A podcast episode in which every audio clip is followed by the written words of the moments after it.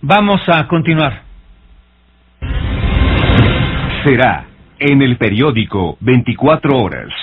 Un tema en el que parecen coincidir todos es en lo congruente de la ceremonia del grito de independencia encabezada por el presidente López Obrador, sin invitados especiales, sin excesos y con la presencia discreta y formal de su esposa.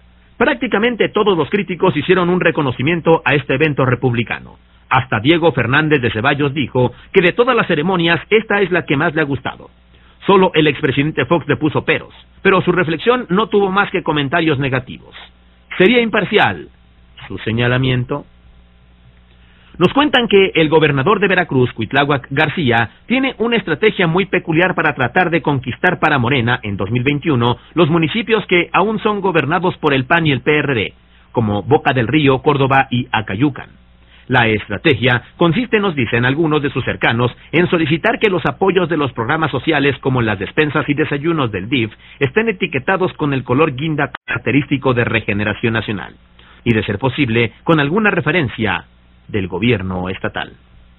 Una evaluación objetiva de la reforma educativa debe permitir que ésta siente sus bases y pueda empezar a tener efecto.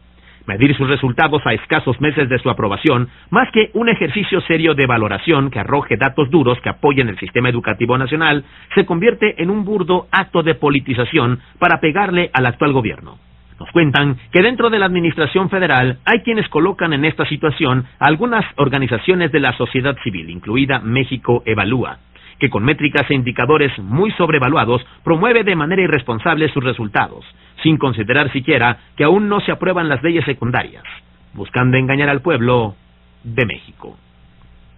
Nos cuentan que en León, Guanajuato, cada vez es mayor la preocupación de los productores artesanales de zapatos, quienes han visto reducidas sus ventas debido a que en los últimos meses se ha multiplicado la cantidad de productos chinos que se ofrecen en la famosa zona de la piel. Lo anterior, a pesar de que existen onerosas multas y se logran abundantes decomisos.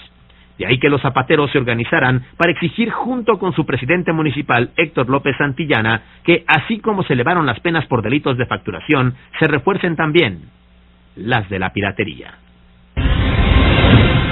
Sacapuntas